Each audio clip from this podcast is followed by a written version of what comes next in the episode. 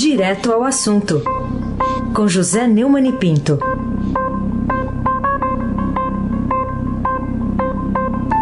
Neumani, bom dia. Bom dia, Raíssen Abac, o craque. Bom dia, Carolina Ercolim, tintim por tintim. Bom dia. Bom dia, Bárbara Guerra. Bom dia, Almirante Nelson e o seu pedalinho. Uma até morrer.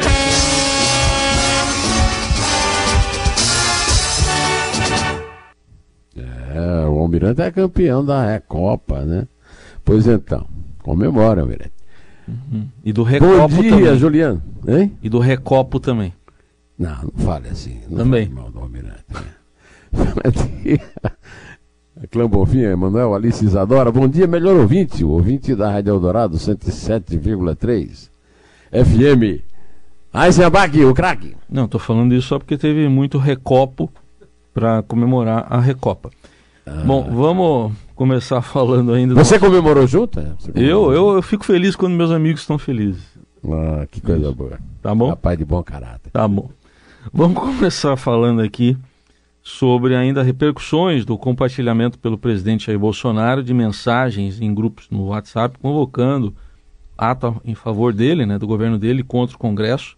O que, que você diz das opiniões até aqui? A maioria discordando aí das opiniões eh, do que fez o presidente, né, Neune?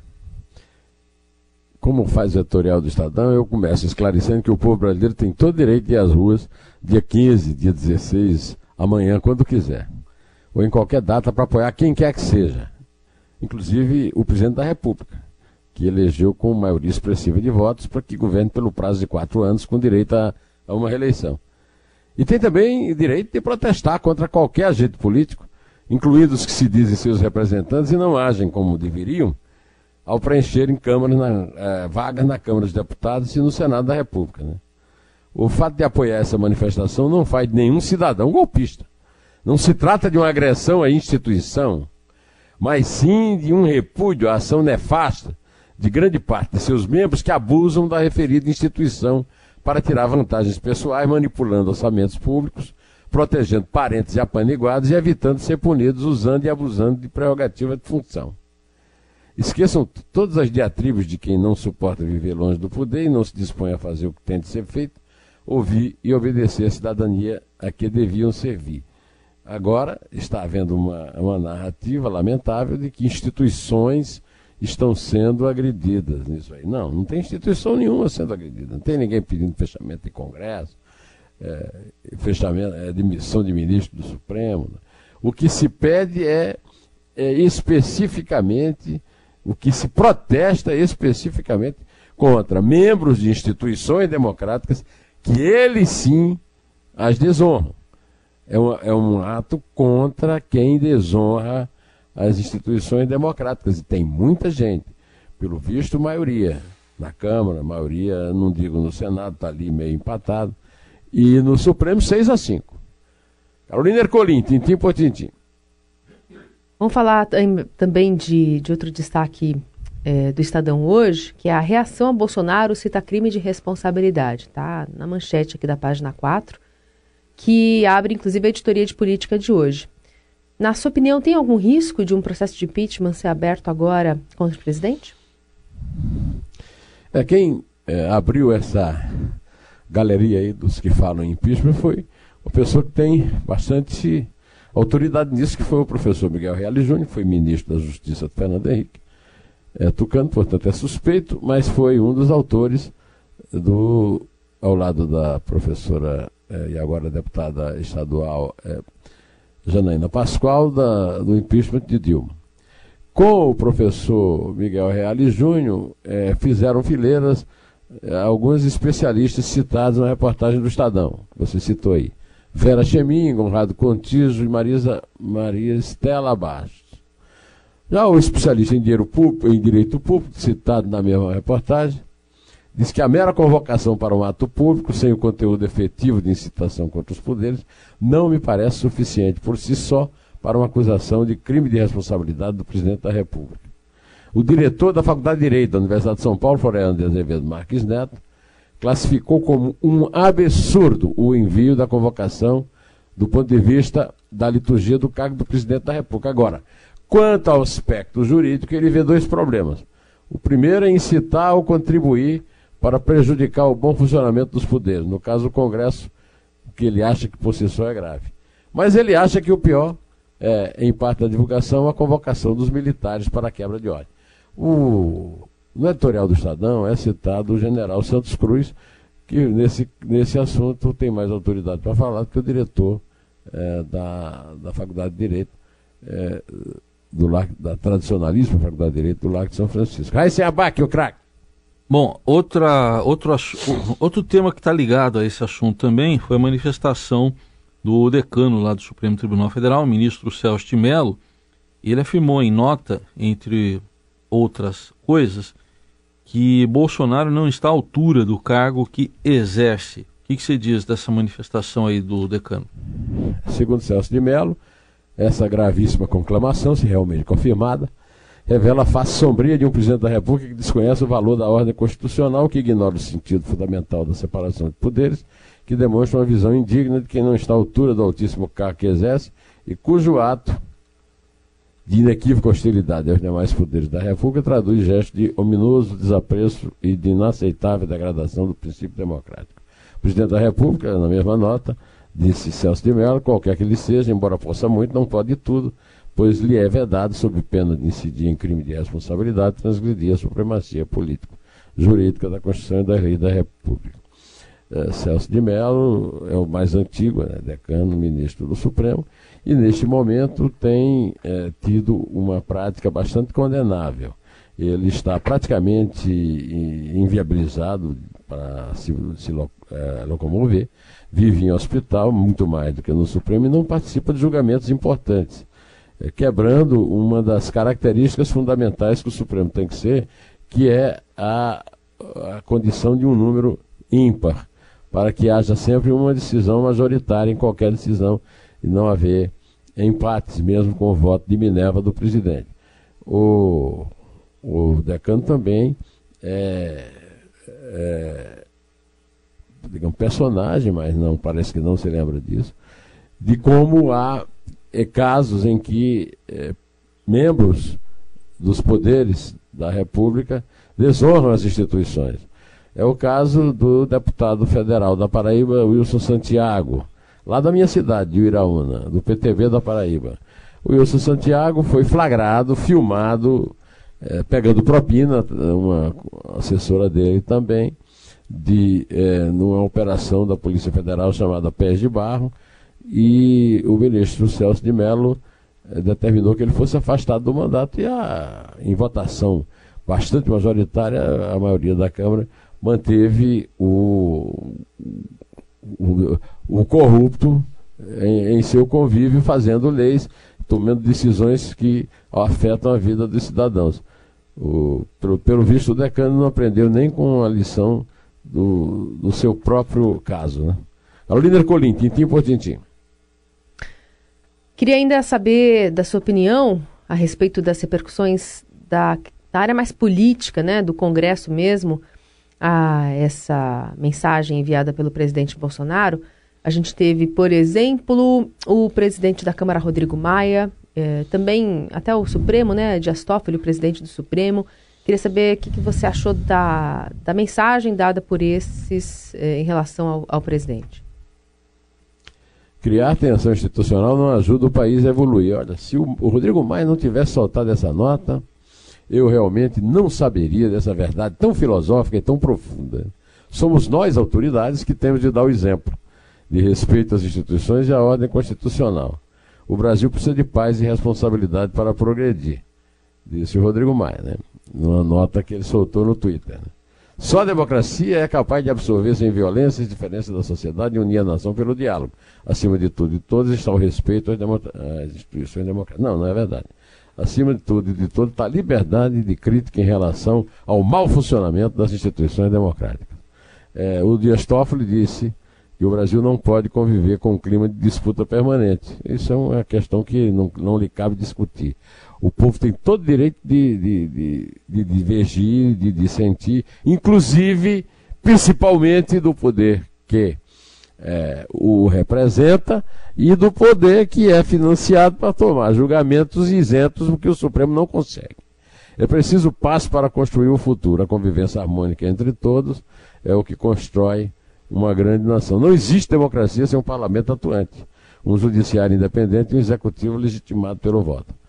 Ah, o, o, executivo está legitimado pelo voto, o parlamento atua em defesa do interesse dos seus é, é, suspeitos, assustados e, e, acusados e até condenados. O, o judiciário é independente para favorecer os seus padrinhos. E esses senhores, eles, eles vieram. Ontem nós comentamos, Fernando Henrique, Lula, por que, é que não comentamos os, os, o presidente da Câmara e do, do Supremo? Porque eles estão no exterior. Mas está na Espanha. Alcolumbre e Toff estão longe de Brasília. Lembra o meu amigo Mário é, Madrigano, é, no WhatsApp, eu posso usar o WhatsApp, né? É, e realmente isso mostra um porquê que o povo tem tanta é, tanta rejeição, né? Ah, hoje tem um título bastante provocativo do Eduardo Bolsonaro perguntando se o povo ia chorar muito se, o, se jogassem uma bomba no Congresso. Eu, particularmente, duvido. De qualquer maneira, eu acho, oh, Carolina, que o Bolsonaro está correndo um grande risco dessa manifestação ser um fracasso. E aí ele é, perder o pouco que ainda lhe resta de uma força para enfrentar o Congresso o judiciário ele não enfrenta, porque ele já se aliou ao Dias Toffoli, inclusive em projetos comuns, né? São muito amigos. Mas o Congresso, sim, ele vive num, num cabo de guerra. É, ou se, uh, eu acho que o grande risco desse, dessa aposta dele é ou bomba nas ruas e ele, e ele não ganha nada, não acontece nada do ponto de vista institucional. Até porque todo mundo já sentiu que o exército não vai se meter nisso, né? Ou então é, ele perde muito se for um fracasso. Raíssa Abac, o craque. Bom, Neumann, e ainda tem uma outra repercussão, que aí já se dá na área da economia também, é a manchete hoje aqui do Estadão, também na área da economia, que é a equipe econômica teme crise e pautas bomba, né, chamada aqui na primeira página do Estadão. E a comparação acaba sendo inevitável com aquele período do governo Dilma Rousseff em que Eduardo Cunha, que hoje cumpre pena lá em Curitiba, era o presidente da Câmara. Como é que você vê essa comparação desses dois momentos? É, pois é. é o Eduardo Cunha está na cadeia. É bom, é bom lembrar isso. Né? Houve um momento na vida nacional em que grandes bandidos como Eduardo Cunha foram presos. Eduardo Cunha, Sérgio Cabral continuam presos, porque não tem padrinhos no Supremo. Né? Se esqueceram de nomear ministros lá para o Supremo. Agora, o, o, o Rodrigo Maia tem muita força com a esquerda, com o Centrão, por isso que os prestigia muito. Mas, e o Davi Alcolumbre foi, indi, o Davi Alcolumbre foi indicado pelo Onix Lorenzoni, que era chefe da Casa Civil, foi eleito presidente do Senado numa eleição fraudulenta, que não foi o caso do Eduardo Cunha, e até hoje essa investigação foi jogada na gaveta pelo, por ele e pelo relator tucano Roberto Rocha do Maranhão. Né? Então, é, esse risco existe, realmente, de pauta bomba. É, essa, já existe uma pauta mais bomba de toda, uma bomba atômica, uma bomba de hidrogênio, que é a que criou essa crise. Né? Que é o, o assalto que o. Que, aliás, eu quero corrigir o general Augusto Heleno. Não houve um, uma chantagem, houve um assalto. O Congresso assaltou o bolso do cidadão em 30 bilhões de reais. E, e, agora pode ser até que aumente essa aposta por causa da artificial crise criada com os WhatsApp do, do, do, do Bolsonaro. Eu só não sinto é firmeza no pessoal da, da, dos juristas de esquerda que querem é, criar uma, uma situação para impeachment. Mas em relação à pauta bomba, eu não duvido nada. Carolina Ercolim, tintim por tintim. Vamos falar também sobre outro assunto que é essa expectativa né, do Ceará ter a resposta do governo em relação à prorrogação do decreto da garantia da lei e da ordem. Está vencendo amanhã, mas se for prorrogada, garante a presença do Exército no Estado durante esse motim de policiais militares que não teve fim ainda. É, já foram registrados 170 assassinatos desde o início dos motins dos policiais. Uma conta que nem foi atualizada ainda, né? Deixa Aliás, essa conta é uma conta velha. É, tá é, Foi bem lembrado. Acho que nós falamos nela ontem, não foi? Sim, não, e o governo ontem confirmou de que não vai atualizar mais esses dados. Vai permanecer só com esses 170 é. sem assim, fazer atualização seja, diária. É, ou seja, as pessoas vão continuar morrendo e uma das ações que o Exército poderia assumir seria obrigar esse bestalhão aí do PT, o Camilo Santana, a divulgar, o, quer dizer, matam os cidadãos e o resto do cidad da cidadania não fica sabendo. Né? É, foi formada uma comissão com um representante do Executivo do Legislativo Judiciário, com a participação do Ministério Público do Estado e acompanhamento do Exército, para acabar com o motim dos policiais militares. Eu duvido e faço pouco. Se a medida que eles têm a fazer é, é, congelar a, a transparência dos dados sobre assassinatos, aí realmente se trata de uma é de um engana-trouxa, né? de, um, é, de uma atitude ridícula desse ridículo governador e de quem está participando e está se é, acompliciando com esse tipo de coisa.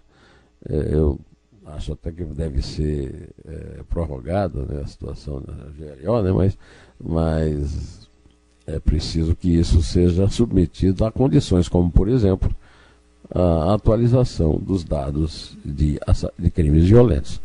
Acho, inclusive, que se o ministro Sérgio Moro não se declarar sobre isso, perde muito prestígio. Heisenbach, o craque. Outro destaque, Neumann, também tem a ver com a economia.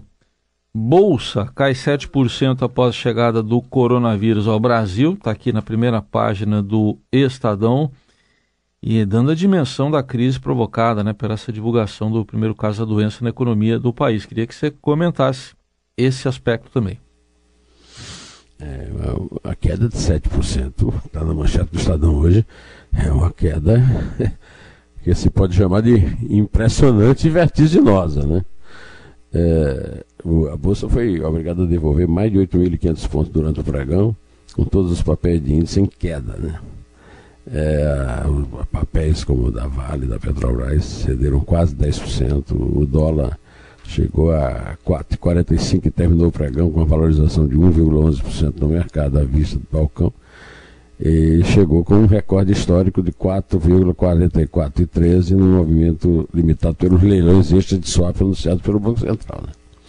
Ou seja, a coisa do, do, do coronavírus está produzindo um efeito, além na saúde pública, também na economia. E em relação à saúde pública, eu achei muito boa a entrevista que a senhora Sato deu aí para vocês, que eu estava ouvindo, muito clara, muito e muito específica né, e muito tranquilizadora, mas é, então eu até acho, eu tinha pedido para a gente ouvir o IP, mas eu acho que a entrevista que a Carolina e o, e o Reis fizeram, como é que é o nome, o primeiro nome dela? Helena Sato. Helena Sato, da Secretaria de Saúde, né?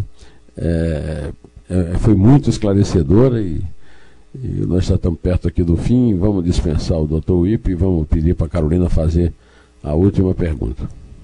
Então vamos lá. Queria saber como é que você reagiu à notícia de que o tenor espanhol Plácido Domingo reconheceu a culpa nos casos em que é apontado de assédio sexual e do cancelamento também de várias apresentações dele pelo mundo. Lembrando que isso aconteceu muito pouco tempo depois da condenação também do produtor hollywoodiano, o Harvey Weinstein.